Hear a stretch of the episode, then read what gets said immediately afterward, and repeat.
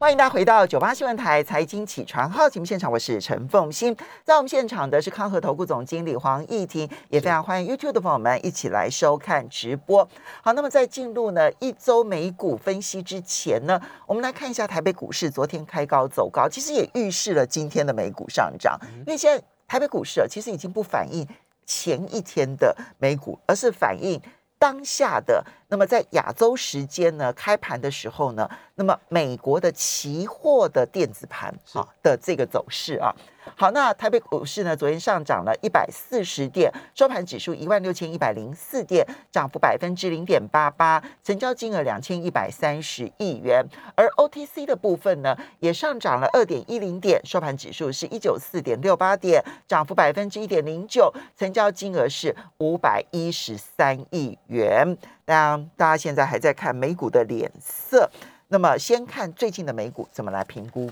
是就过去一周来看的话，那当然上周四、上周五，呃，基本上就是一个彻底的走势。哦，那在上周五的盘中，S&P 五百一度是下探，呃，从高点到低点的二十个百分点，哦，但在尾盘的时候有买盘进驻，啊，出现反弹。那到昨天标普很惊险，很惊险的守住，没有进入了熊市，但。事实上，其他的指数大多已经进入熊市，当然道琼除外了。但是像纳斯达克啊、费半啊，然后像小型股罗素两千啊，其实都已经进入了熊市的阶段，呃，应该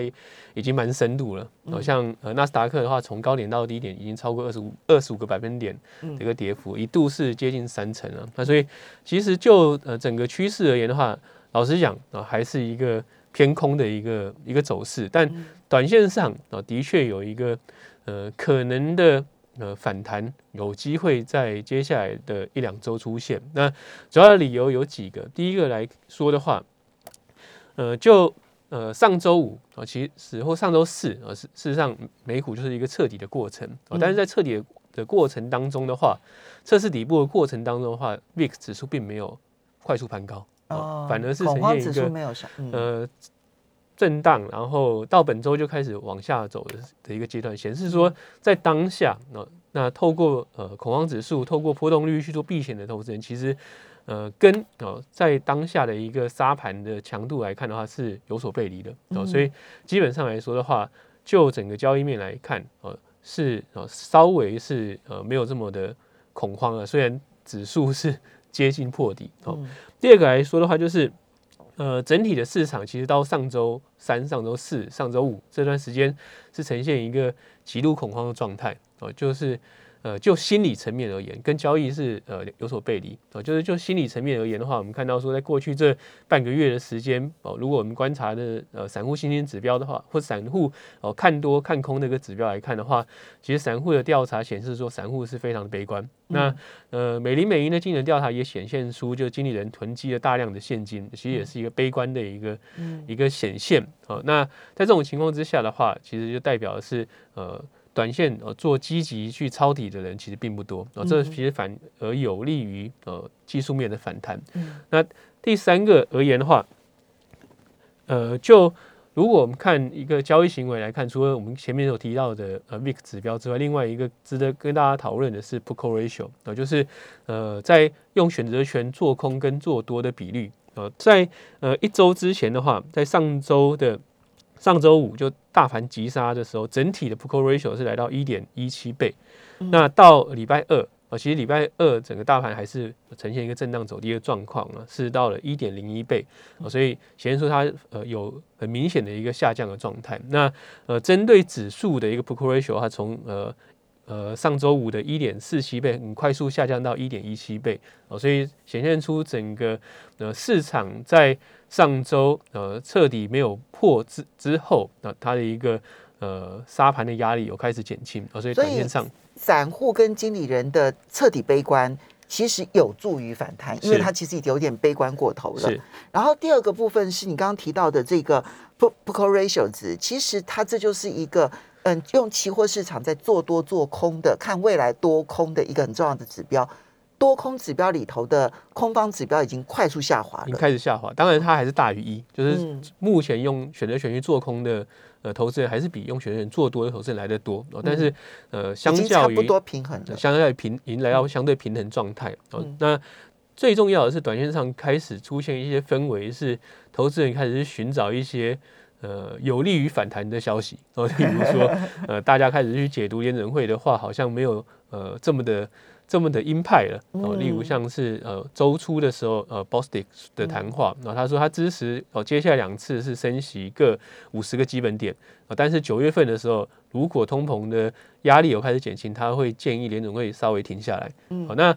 基本上这就呃。让呃短线上的一个市场的氛围有出现一些转折啦，就是说它没有像呃过去这那两周这么样的悲观或这么样的恐慌啊。那所以呃从几这几个面向来说的话，接下来的一两周，其实实际上大盘的确是有机会出现反弹啊。那呃在过未来的这一两周，或是过去这一周来看的话，比较大的负面的压力啊，或者是中线比较大的负面压力，其实是来自于企业的一个呃展望开始。呃，变得比较负向。那从上从上周的沃尔玛 Target 啊，到呃昨天晚上的，其实昨就是几个小时之前呢，就是昨天收盘之后啊，M 呃 NVIDIA，然后呃云端储存的公司呃 Snowflake，其实都暗示了，其实第一他们第一季的，然后特别是 NVIDIA 跟呃 Snowflake 第一季的呃缴出的成绩单，其实都算亮眼，但是。针对下一季的一个展望，其实是给出负面的评价，所以像 NVIDIA 盘后大概跌了六个百分点，那 Snowflake 大概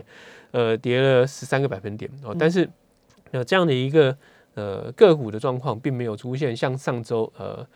沃尔玛哦或是 Target 这种呃扩散的效应。那就目前我们看到呃纳斯达克期货盘来说的话，就是小跌啊，其实并没有因为呃 NVIDIA 或是呃 Snowflake 的一个呃，负面的一个展望而出现一个恐慌性杀盘。啊，所以短线上看起来的话，其实是有稍稍大盘有机会在呃反复彻底止稳，然后有机会出现一个反弹的一个可能性的原因在这边。那纯纯粹是从技术面或是从呃目前市场的氛围来做一个解读。OK，其实呢，美股盘后期货盘呢，它现在看到标普虽然小跌，但小跌百分之零点零三，其实是很微不大平盘。那纳斯达克的盘后期货盘呢，也是小跌百分之零点二二。那道琼的期货盘呢，还小涨了百分之零点零五。就刚刚呼应了这个议婷所说的，市场现在似乎不再像上个礼拜这样子，因为一家沃尔玛或者是前几天一家 Snap 就拖累了整个市场失去信心。是。那么昨天的呃，今天今天就是现在这个时候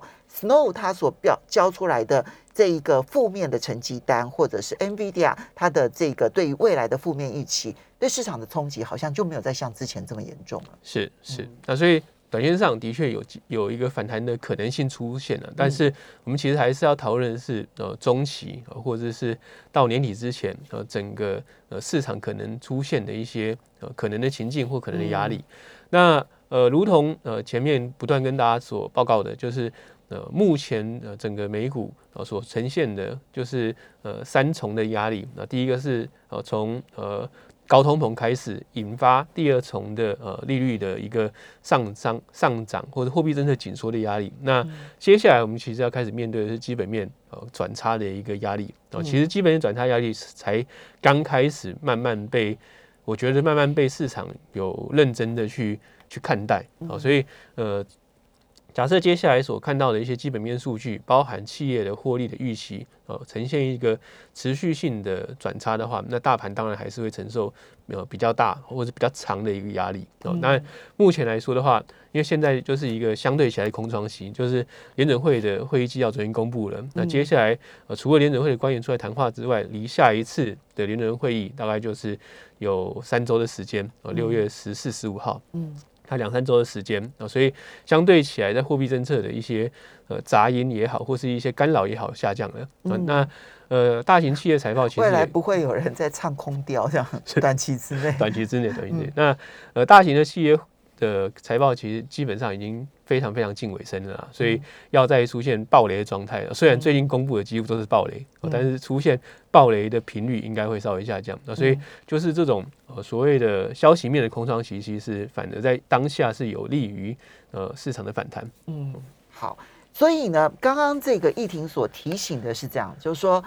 就中短极短期来看的话，其实现在酝酿一个反弹。是，其实市场啊在空方大空头市场的时候，它也不是一路下跌的，它其实中间常常会有一两波比较像样的反弹啊。那么未来这一两个礼拜，其实出现这样的反弹就不意外。是，可是呢，即便是出现这样的反弹，你要提醒的是，三重压力并没有解决，是通膨压力没有解决，因为通膨而带来的货币紧缩的压力也没有解决。那更重要的是，现在就经济的基本面不好的这件事情，其实才刚刚显露出来。是，那这个是属于长期基本面的问题。如果你把时间放长到一年的话，这个问题蛮严重的。是，但是短线的一两个礼拜，也许有机会。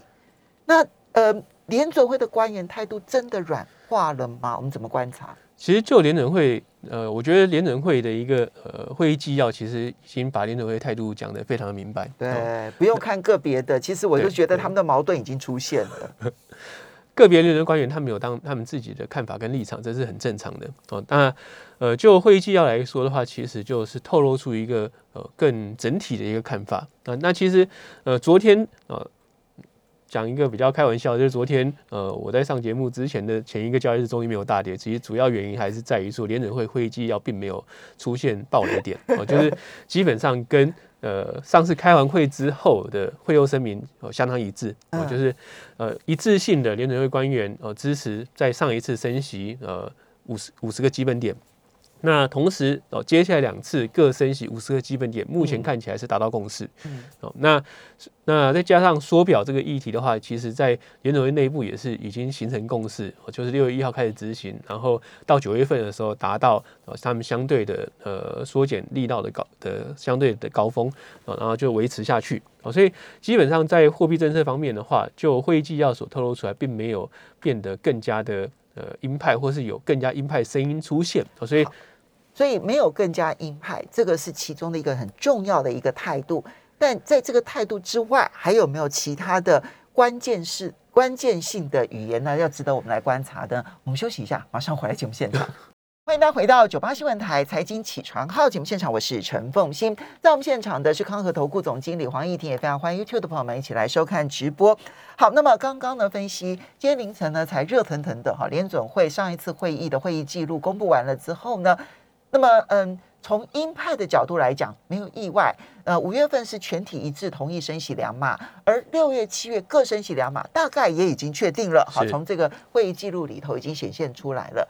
但是后面有玄机，这个后面玄机其实也是让美股昨天呢可以。开平高之后呢，震荡，然后最后走高的很重要的原因是是第一个来看的话，就是就整体联准会官员的看法，其实他们当然是支持未来两次都是以相对强硬的态度去做说去做升息，都是各升呃五十个基本点，包含呃上一次的话就会在三次的会议当中升了。呃，一一百五十个基本点，其实非常快的一个升息路径啊。但是，呃，他们也提到，这么强的一个升息路径之后，其实保留了后续的政呃政策弹性。也就是说，如果有必要的话，他们是可以暂缓啊，暂缓升息，或者是降低升息力道，甚至反向去做呃降息的动作。就是假设到到呃升了一段时间之后，经济真的不行的时候，他们还有空间。这不就跟前几天 Bostic 的谈话是一样的吗？第一个就是呃跟呃。周初的时候，Bostic 谈话是很类似的，我就是升了两码之后，他认为九月份要稍微再看一看。啊，那但其实他也没有把话说死。我假设通膨没有下来的话，他还是会支持比较紧的一个货币政策立场。但是假设通膨预期有下降的话，其实他认为联准会可以放缓脚步。哦，那第二个来看的话，就是呃。联准会官员在这一次的会议纪要当中，其实有透露出，就是联准会在因应升息的过程或因应通膨的压力之下的话，可能不得不把利率升到中性利率之上。嗯，好，那这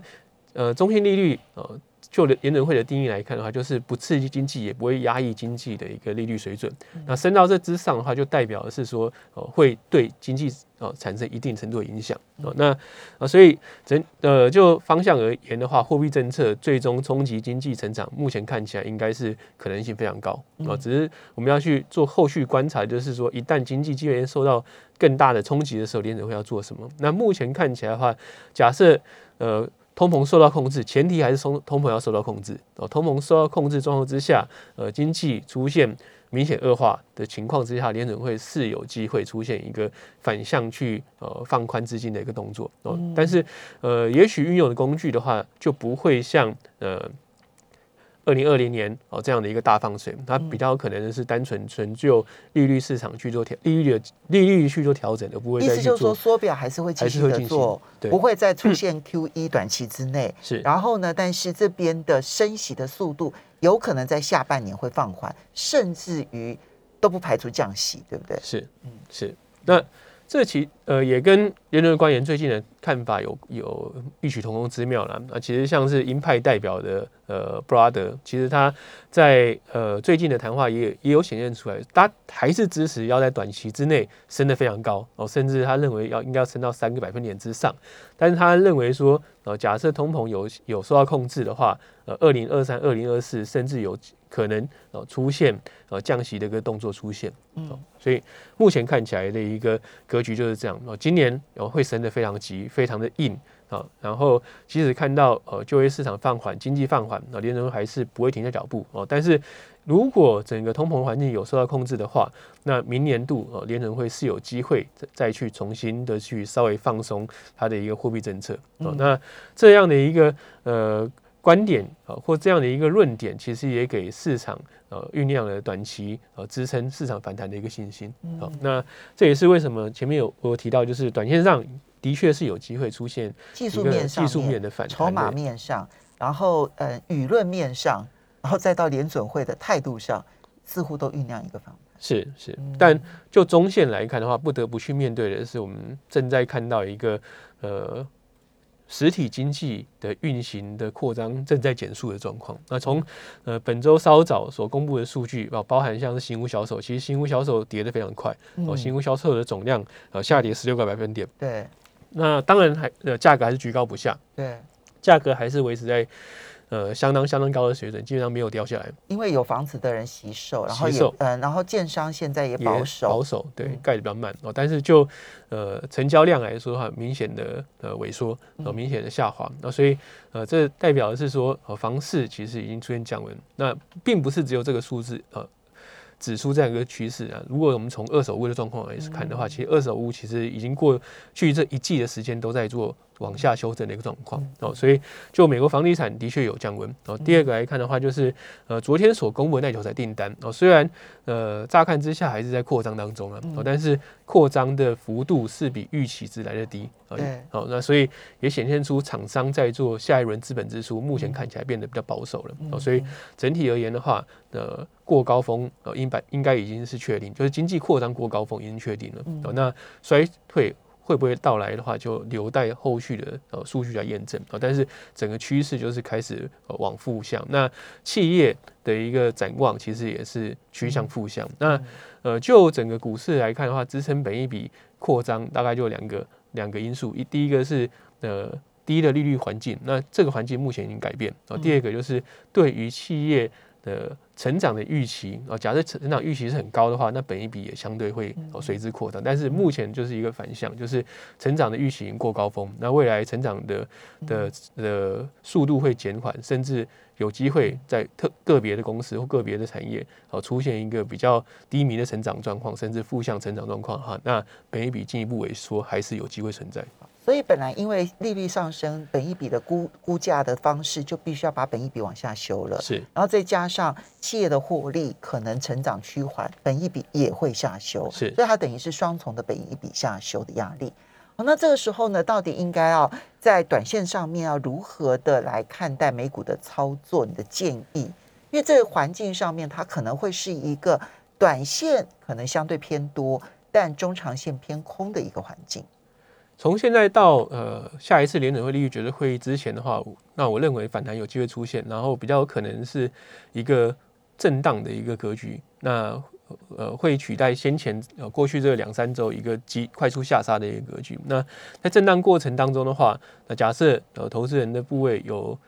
稍稍减少亏损的时候，其实是可以建议再再去增持一些现金。那那目前来看的话，还是一个现金为王的的一个一个环境啊。第二个来说的话，那就比较中期或是呃比较还是希望留留留存部位或是择优去布局的投资人的话，其实我觉得择优这两个字就非常重要啊，就是你去投资呃标的物的时候要注意的是它第一个它本身的企业的获利能力，然后第二个来看的话，就是在过去这两季的一个企业财报当中所显现出这些企业能不能有机会或是有能力去。呃，稍微转嫁它的一个成本啊，其实这个很重要。第三个就是说，在当下的环境，因为我们接下来会看到利率走升，接下来看到呃景气的一个走缓，那所以企业它的一个营运杠杆也不能太大。假设它的财务杠杆太太大的话，其实在这种环境之下就很容易受到伤害。所以呃，